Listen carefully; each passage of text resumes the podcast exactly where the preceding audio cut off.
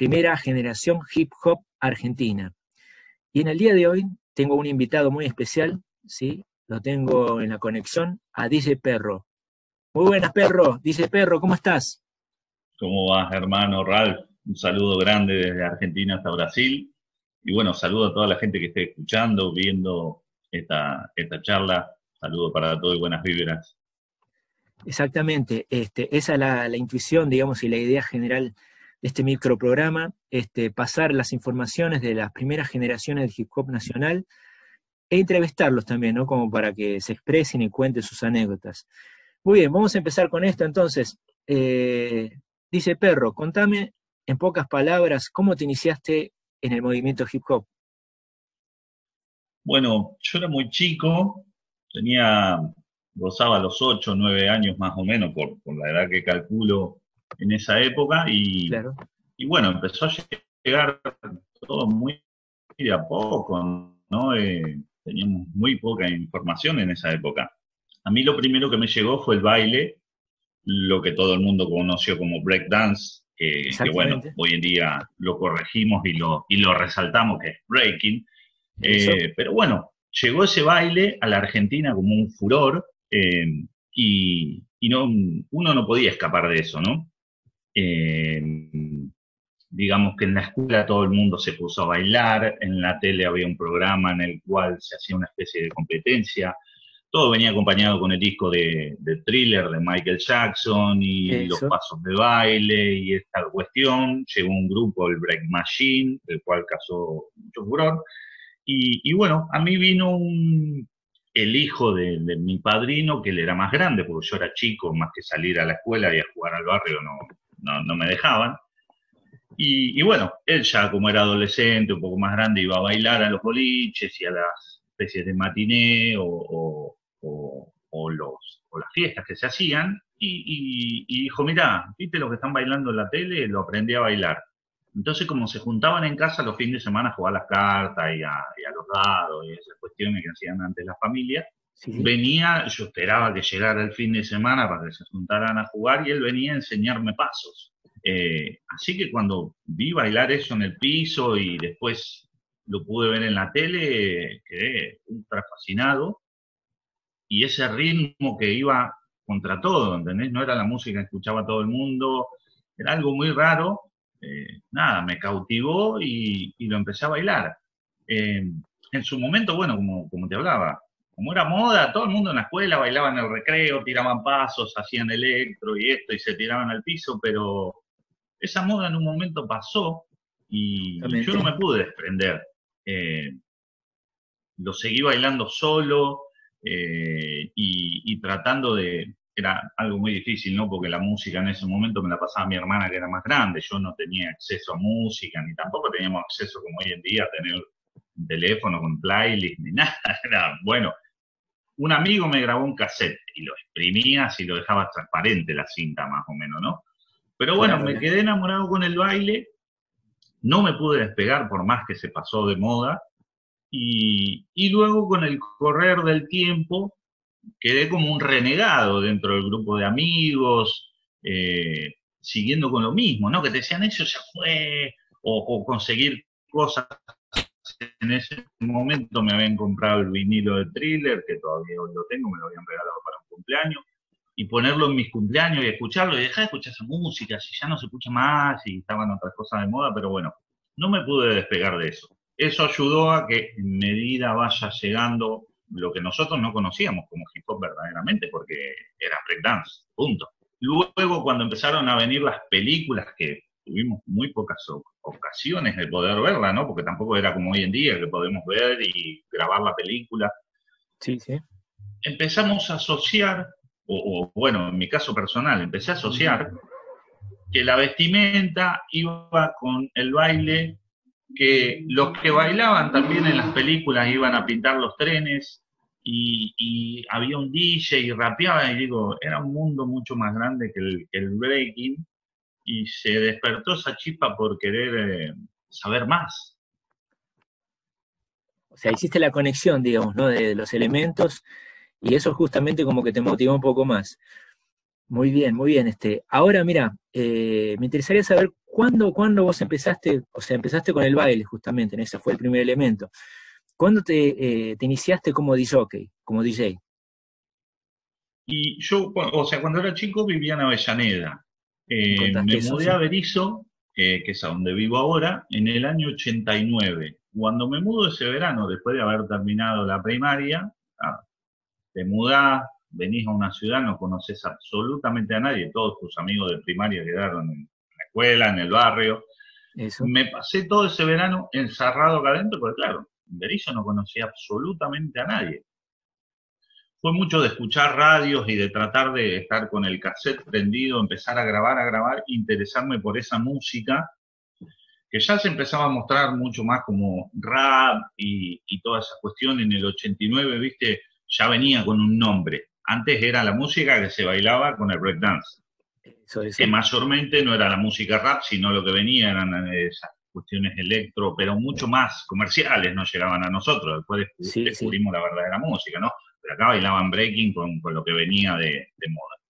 Y, cuando estoy acá en Berizo, bueno, seguí bailando, armé unos grupos de baile cuando empecé en primer ah, año en la escuela, y, en un momento, nada, se me despertó por, por querer eh, estar conectado con esa música que me hacía bailar, y, me convertí sin querer, ¿no? Sin, sin, pensarlo y sin proponerlo tampoco, todo se fue dando sin querer.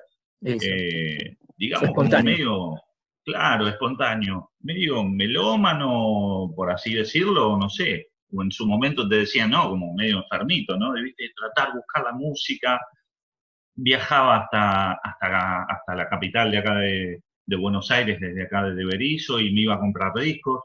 Yo arranqué a trabajar a los 14 años, eh, de muy chico, entonces, bueno, por cuestiones de problemas que había acá en mi casa, ¿no? Y, de querer ayudar, pero también me dio la oportunidad de, tener 14, 15 años y tener mi propia plata.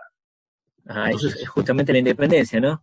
Exacto, sí. Si bien empecé a trabajar por razones de, problemas acá en la casa para ayudar y por cuestiones que faltaban, me dio la oportunidad de tener 14, 15 años y tener mis mangos el fin de semana cuando después de terminar de laburar. Entonces me iba a Capital y me iba a, un par de cuevas que había en la Valle Florida, Cabildo Juramento, cada diferentes lugares. Lo teníamos que hacer. música. Entonces, como decíamos hoy, sin querer y sin pensarlo, llegó un momento que fui como una especie de referente acá en, en Berizo, en el 90, 91, 92, de decir, che, ¿quién tiene temas? De perro. Eh, entonces venía la gente acá a casa, me dejaba cassettes para que yo le grabara con una lista y yo hacía grabaciones. Tenía un mini componente, había acá en casa con una bandeja incorporada y bueno, hacía mis mezclas con mezclando de una casetera y poniendo un vinilo y, tratando de inventar como lo que podía. Sin querer me convertí en DJ porque todo el mundo acudía a mí de alguna manera para decir, bueno, él tiene los temas, él tiene la música. Y eso Em, me llevó a decir, bueno, me tengo que empezar a comprar equipo, porque yo lo veía en la tele, veían los primeros temas que venían de rap con el DJ de fondo, o las, o las películas en las cuales el DJ, y digo, yo estoy haciendo lo mismo sin equipos. Sí, sí, sí. Y bueno, empecé a invertir, a comprarme equipos, equipos, equipos, y desembocó que en cada fiesta que había, cumpleaños que había, San Música Voz. Eh, Mira, mira, qué bien, qué buen inicio. Ese, el ¿eh? hecho de tener la música, ¿no? claro, claro, no de ser el único, pero bueno, de decir, bueno, yo tengo la música y tengo los equipos y sabía en quién caía la responsabilidad de la fiesta. Eh, así que se dio más o menos así, ¿no? O sea, el empuje, el empuje, pero no fue pensado de, que un día dice, bueno, a ver, eh, si bien lo veíamos en los videos, en las películas, sí, decíamos, yo quiero hacer eso pero siempre acá, en, esa época que no había tanto acceso y tanta facilidad para conseguir las cosas, eh, era como un sueño. Bueno, yo quiero rapear, yo quiero pintar, yo quiero bailar, yo quiero ser DJ, pero era muy se difícil. Se veía lejos, se veía bien lejos. Se veía lejos, pero bueno, se fue dando solo de, tener la oportunidad de, bueno, como decía hoy, de trabajar tan chico y decir, bueno, ahorro, ahorro, me compro un mixer, ahorro, me compro un par de equipos, potencia, parlantes, y después era el punto de, de, encuentro, de decir, bueno, necesitamos música, se la pedimos a él, che, hay una fiesta, cumpleaños, pasa música el perro. Y así se fue dando solo que se dio el nombre y, y, me fui tirando a, al tema de la música. Qué bien, qué bien. O sea, arrancaste bien de abajo y una cosa fue llevando a la otra y bueno, te fuiste convirtiendo en DJ, equipándote, como muchos este, sabemos, los que iniciamos hace más de 30 años, ¿no? Este, siempre tuvimos, digamos, el factor dólar, ¿no? En nuestro país, el cual, digamos, nos hacía ver lejos, ¿no? Este, llegar a ciertos equipos, ¿no? Este, principalmente los de audio, ¿no? Que siempre fueron costosos, pero bueno, lo logramos con, digamos, así, ¿no? Con mucho esfuerzo, ¿no? Y, bueno, y hoy en día, hoy en día es muy diferente, ¿no? Por eso justamente que estoy entrevistando a Dice Perro. Una cosa, Ralph, tuvimos siempre el factor dólar y tuvimos también la, las desventajas, digo, de tener, eh, de no tener información. Nosotros lo imitábamos eso, eso, eso, hacían en la televisión. Exactamente. muchos de nuestra generación, yo tengo 44 años, nací en el 76. Muchos de nuestra generación inventamos o copiamos lo que veíamos, pero no teníamos, a ver, los DJ que eran más grandes, vos te acercabas y, te, y decías, mira, yo quiero ser DJ rap, y se te cagaban de la risa en la cara, eso, y no te pasaban información. Comprate este mixer, comprate esta bandeja, te enseño a hacer esto, te enseño a mezclar. No había tutoriales, no había nada. O sea, fuimos inventores. También, también. Eso, eso es muy bueno resaltarlo. Eh, decime una cosa ahora. Este, ¿Cuáles son tus fuentes de inspiración a nivel eh, grupo, grupos o solistas del género rap y música negra en general? Y eso es difícil, porque mm, yo soy medio em, adicto a, todo. Me gusta tanto como el funk, me gusta el breakbeat, eh, me, gusta, me gusta mucho el sampleo. Ah, eh, siempre fui de samplear, entonces descubrí un montón de música sampleando que, capaz que antes de más chico no escuchaba. y si bien soy muy fanático del rap, demasiado. Eh, también en, una época de mucho sampler y después de, ser DJ y de empezar a pasar música, también me metí mucho con las raíces de, Qué bueno lo ¿eh? que es el hip hop. muy bien, muy bien hecho.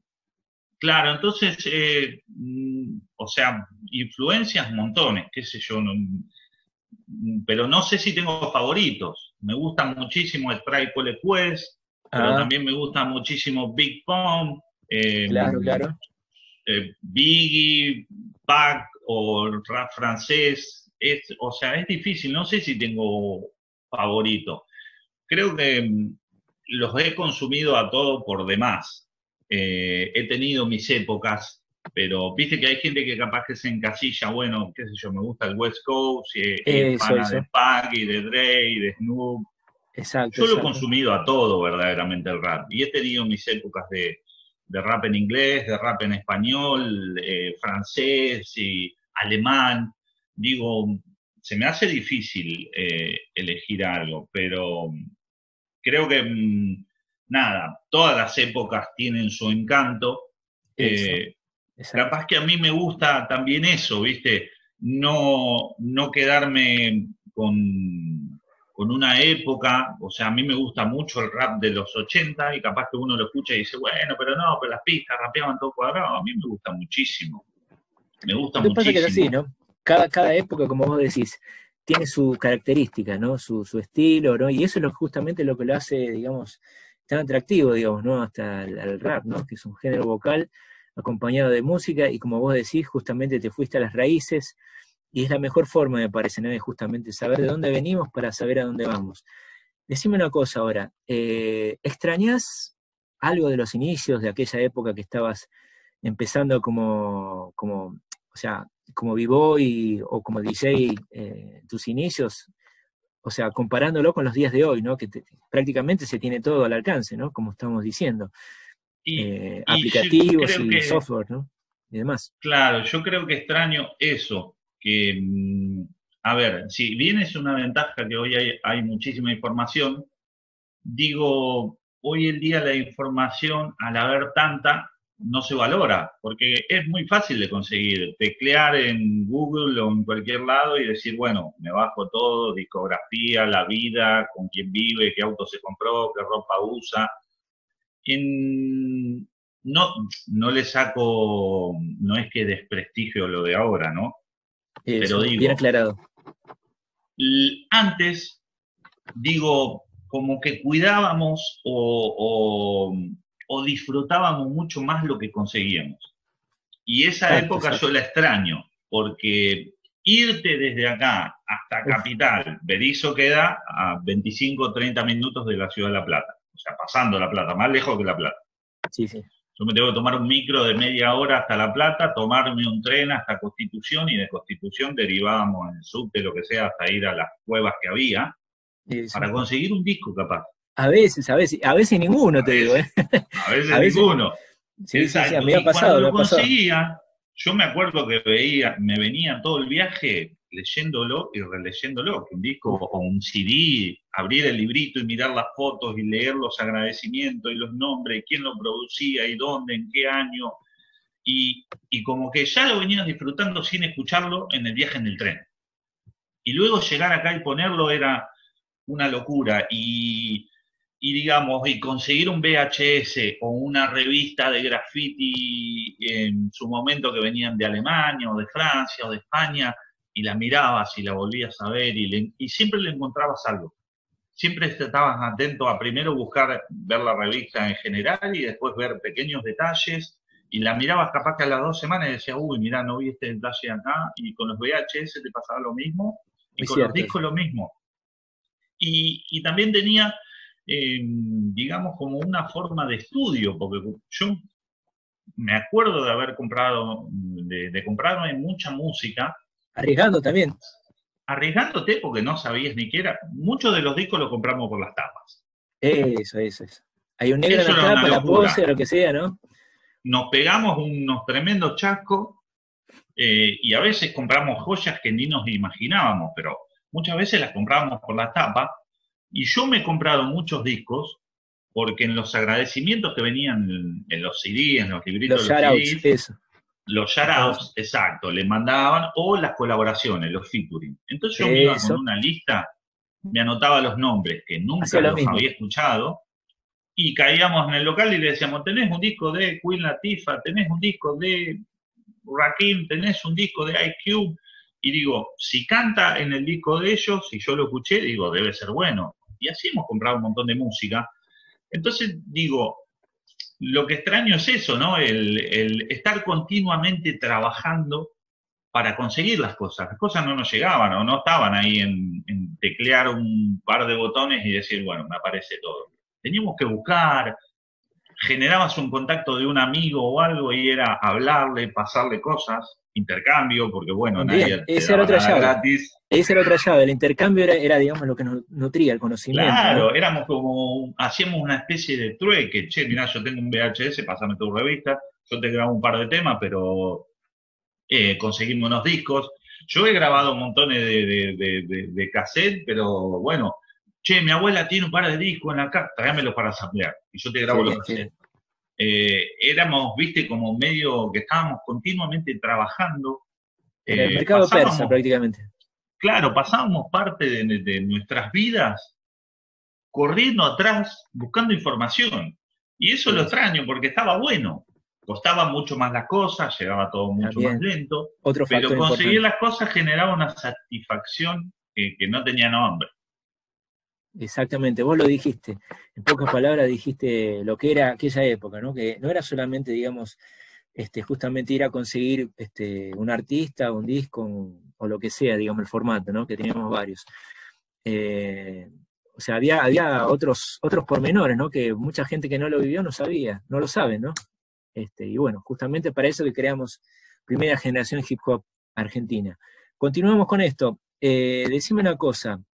Eh, las palabras éxito y fracaso, ¿qué son para vos? ¿Podrías este, más o menos contarme, describirme? Mira, digamos que cuando era más chico me preocupaba muchísimo. Eh, todos sabemos que esto del hip hop siempre tuvo esta pauta marcada, ¿no? Nuestros nombres tienen que estar en todos lados, tanto en el baile como, bueno, yo pinto graffiti hoy, no estoy tan activo, ¿no? Pero eh, pinto más acá en casa y, me dediqué capaz que a los canvas, pero, pero siempre nuestro nombre en grande, con colores llamativos, y cuando rapeaba también quería ser mejor. O... Otro detalle también, eh, vos, vos como rapero, ¿no? Eh, contame también después este, sobre tu grupo, ¿no? Que tuviste un grupo muy importante también en la escena, pero continúa con esto que estabas hablando, por favor.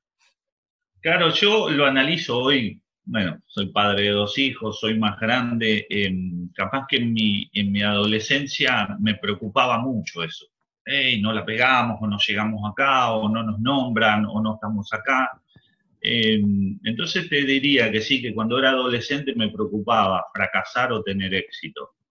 Yo creo que mm, hace bastantes años, sí, ya ponele que del 2010 años atrás, 15 años atrás, eh, me dejó de preocupar. O Muy bien. Yo em, empecé a disfrutar eh, la cultura hip hop, sigo estudiándola hoy en día y, todo lo que hago lo hago por mí. Si le gusta a los demás, está buenísimo. Bien hecho. bien hecho. Eh, pero creo que, que, nada, lo empecé a vivir de otra manera. Eh, a ver, ya te digo, cuando era chico sí me preocupaba, ¿no? Pero no sé qué es el éxito y no sé qué es el fracaso, porque, qué sé yo, hoy estoy cómodo como estoy, no, no, me preocupa. Eh, hemos tenido oportunidades de viajar fuera del país, hemos tenido oportunidades de tocar con quién o con otro, y se dieron o no se dieron y no nos cambió nada. Eh, seguimos haciendo lo que hacíamos porque nos gustaba. Digamos, yo calculo que le pasó a lo de nuestra generación. Empezamos a, engancharnos en esto de la cultura, en los diferentes elementos de la cultura, no importa qué es lo que hacías. Primero porque nos rescató de una época que fue bastante jodida.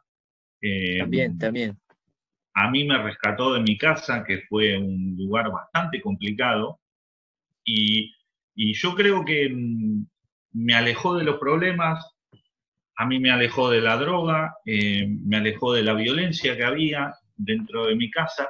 Entonces, en cierto punto o en cierto momento yo me di cuenta que esto a mí me rescató, lo, lo disfrutaba y lo disfruto cada vez que lo hago, entonces, mm, la verdad, dejé de pensar, che, y si saco algo y a la gente le importa, y si lo saco y no le importa, y si tengo éxito y si no tengo éxito, digo, en un momento dije, loco, cada vez que hago esto yo soy feliz, me gusta, me encanta, me siento, se me infla el pecho.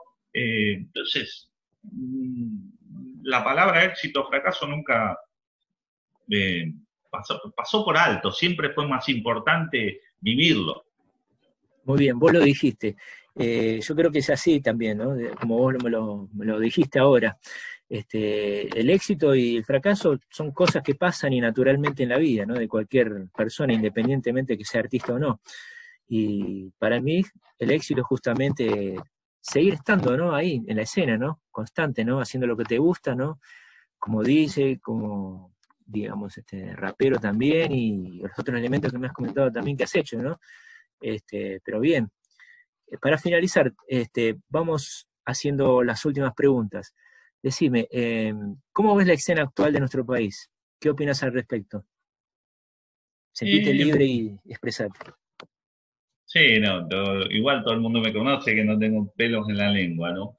A ver, yo veo que, mm, digamos, la escena verdadera de lo que es la cultura hip hop sigue viva, pero sigue viva como siempre estuvo dentro del underground. Después tenemos lo que a mí me gusta llamar personalmente, capaz que a los demás no les gusta o no les cae bien, la farándula de, del hip hop. Es un punto importante, un punto muy importante, así que vos. Para mí hay una farándula del hip hop, como hay en otros países también, ¿no? Eh, la cual están haciendo esto por la vista de los... Está bien, se conectaron capaz que en esto porque les gusta y todo lo que quiera, pero lo hacen por los demás y, están continuamente tratando de, dejar contento al público Y, bueno, y es una escena que, lamentablemente se da en todos los países y en todos los lugares del mundo. Em, yo me siento ajeno a esa escena. Eh, siempre, bueno, los grupos que tuve de rap y todo se caracterizaron por ser bastante contestatarios, nunca callarnos, pero bueno, nosotros entendimos el hip hop de otra manera. Eh, nunca lo vimos como algo comercial, eh, si bien quisimos llevar nuestro mensaje, eh, ya lo repito, en los diferentes elementos de la cultura y ponerlos en todos lados, pero siempre manteniendo nuestra esencia, nuestra fuente. A nosotros hemos tenido con La Familia, que fue uno de los primeros grupos que formaron, que fue el primer grupo de La Plata de hip hop, hemos tenido oportunidades con el Escuadrón de Rimas, que fue otro grupo que, formamos acá en Berizo, que tocamos en la época del 2000. Nos han llamado de lugares y hemos dicho que no, porque, mm, a ver, no vamos a cambiar, ni creo que nunca va a cambiar nuestra postura de que nosotros no queremos ser farándula, nosotros somos hip hop, mantenemos los fundamentos de lo que es la cultura y no importa si, si estamos dentro de la escena o no a ver, tampoco, no, no, es, no es que quiero ser malo, pero muchos se creen que son la escena porque hoy en día están en las redes sociales y están en boca de todos y en el Instagram de todos o en el un video en YouTube con la cantidad de vistas en todos lados. Eso no quiere decir que sean la escena. Eh, Justamente. Y no quiere decir que sean reales. Mucho. Hoy la palabra real está en, en, todos lados, ¿no? Todos son reales, todos son reales. Digo, em, podemos cuestionar y no quiero extenderme, pero sabemos cuáles son eh, los fundamentos que tiene que tener un MC y la diferencia que tiene un rapero. Yo siempre lo decía en mi programa de radio, rapear, rapear cualquiera. Ahora que sean MCs, es una diferencia muy grande. Eh, yo, a mí, me, por ejemplo, me cayó muy mal eh, los cuatro años de Macri, que mucha gente que se llena la boca hablando de que son hip hop y que de que son reales se quedaron callados la boca y no dijeron nada. Cuando son raperos y se dicen llamar MCs y no emitieron ningún comentario de lo que pasaba en la realidad del país. Eh, prefirieron rapear otras cosas que pegan, que dan like y que dan seguidores. Entonces, esa escena a mí verdaderamente no me parece que es la verdadera. No es que soy un viejo renegado y digo, oh, me quedo en el underground Digo, el hip hop es del barrio, de las calles y, vive ahí. Por más que el Instagram o los flashes de, las cámaras y de las luces no lo, no muestren. Vos dijiste algo, algo que es este fundamental, ¿no? La esencia, ¿no? La esencia del hip hop es una, no se puede cambiar a pesar de que las redes o, bueno, tal aplicativo o lo que sea que esté en boga quiera hacerlo, ¿no? Así que bueno, Estamos hablando con Dice Perro, una persona constante y perseverante en el hip hop. Decime, la última pregunta que te voy a hacer es, la lección más importante que te ha dejado el hip hop en tu vida. hasta el momento, ¿no? Eh, yo creo que la autosuperación. Si uno se pone a ver em, dentro del breaking, eh, es constante eh, entrenar, practicar y, luego ir a una batalla o, a donde sea que, que bailen, una fiesta, lo que sea, y que alguien tire un paso mejor que el tuyo, una prueba mejor que el tuyo, y que vos tengas que ir a tu casa y decir, tengo que mejorar lo mío. Y si lo volcamos a los DJs, ir y hacer scratch o mezcla o lo que sea, o un backspin, un big jungle o lo que sea, y, que alguien lo haga mejor y que vos te encierres a practicar y a practicar y en el rap lo mismo con las rimas y la batalla de y lo que sea y en el graffiti lo mismo con los trazos y los rellenos y, y, los delineados y los powerland, ¿no? Entonces, esta cultura constantemente se autosupera, eh, digo, no se estanca. Eh, entonces, eh, a mí lo que me ha enseñado, yo em, vengo con, de un hogar con bastantes problemas, como comentaba hoy, muy chico me tuve que poner a trabajar. y digo, si no hubiese conocido el hip hop, eh, capaz que toda esa bronca, esa ira, esa frustración, ese dolor que tenía adentro, mm. lo hubiese ahogado con droga o hubiese salido fanario, estaría preso, o me hubiesen pasado diferentes cuestiones que, bueno, no, no las vamos a contar ahora, pero que em, fueron bastante complicadas en mi vida. Y yo, como hablábamos hoy, sin querer me fui conectando con un elemento, con otro, que hoy hablamos, a ver, capaz que escucha a alguien y dice, va, hice los cuatro elementos, pero bueno, de nuestra generación fuimos haciendo varios elementos porque venían de a uno. Primero empezamos a bailar, después descubrimos los DJs, después descubrimos graffiti, después...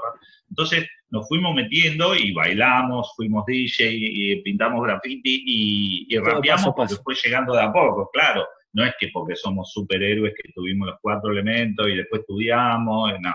Eh, fue llegando de a poco. Entonces, yo la, la lección que me dejó el hip hop dentro de mi vida personal es, es eso, crecer, autosuperarte, estudiar, informarte, no estancarte y, tampoco, a ver, me dio una actitud que de chico no la tenía, que hoy la agradezco mucho, que esa confrontación que aprendimos de la batalla, que, a veces la, gente eh, a ver, critica un poco el hip hop por la batalla, ¿eh? Siempre están batallando, que con el freestyle. Genera mucha polémica. Siempre batalla, batalla, batalla. Mucha, mucha la batalla hizo que el hip hop sea lo que es hoy en día.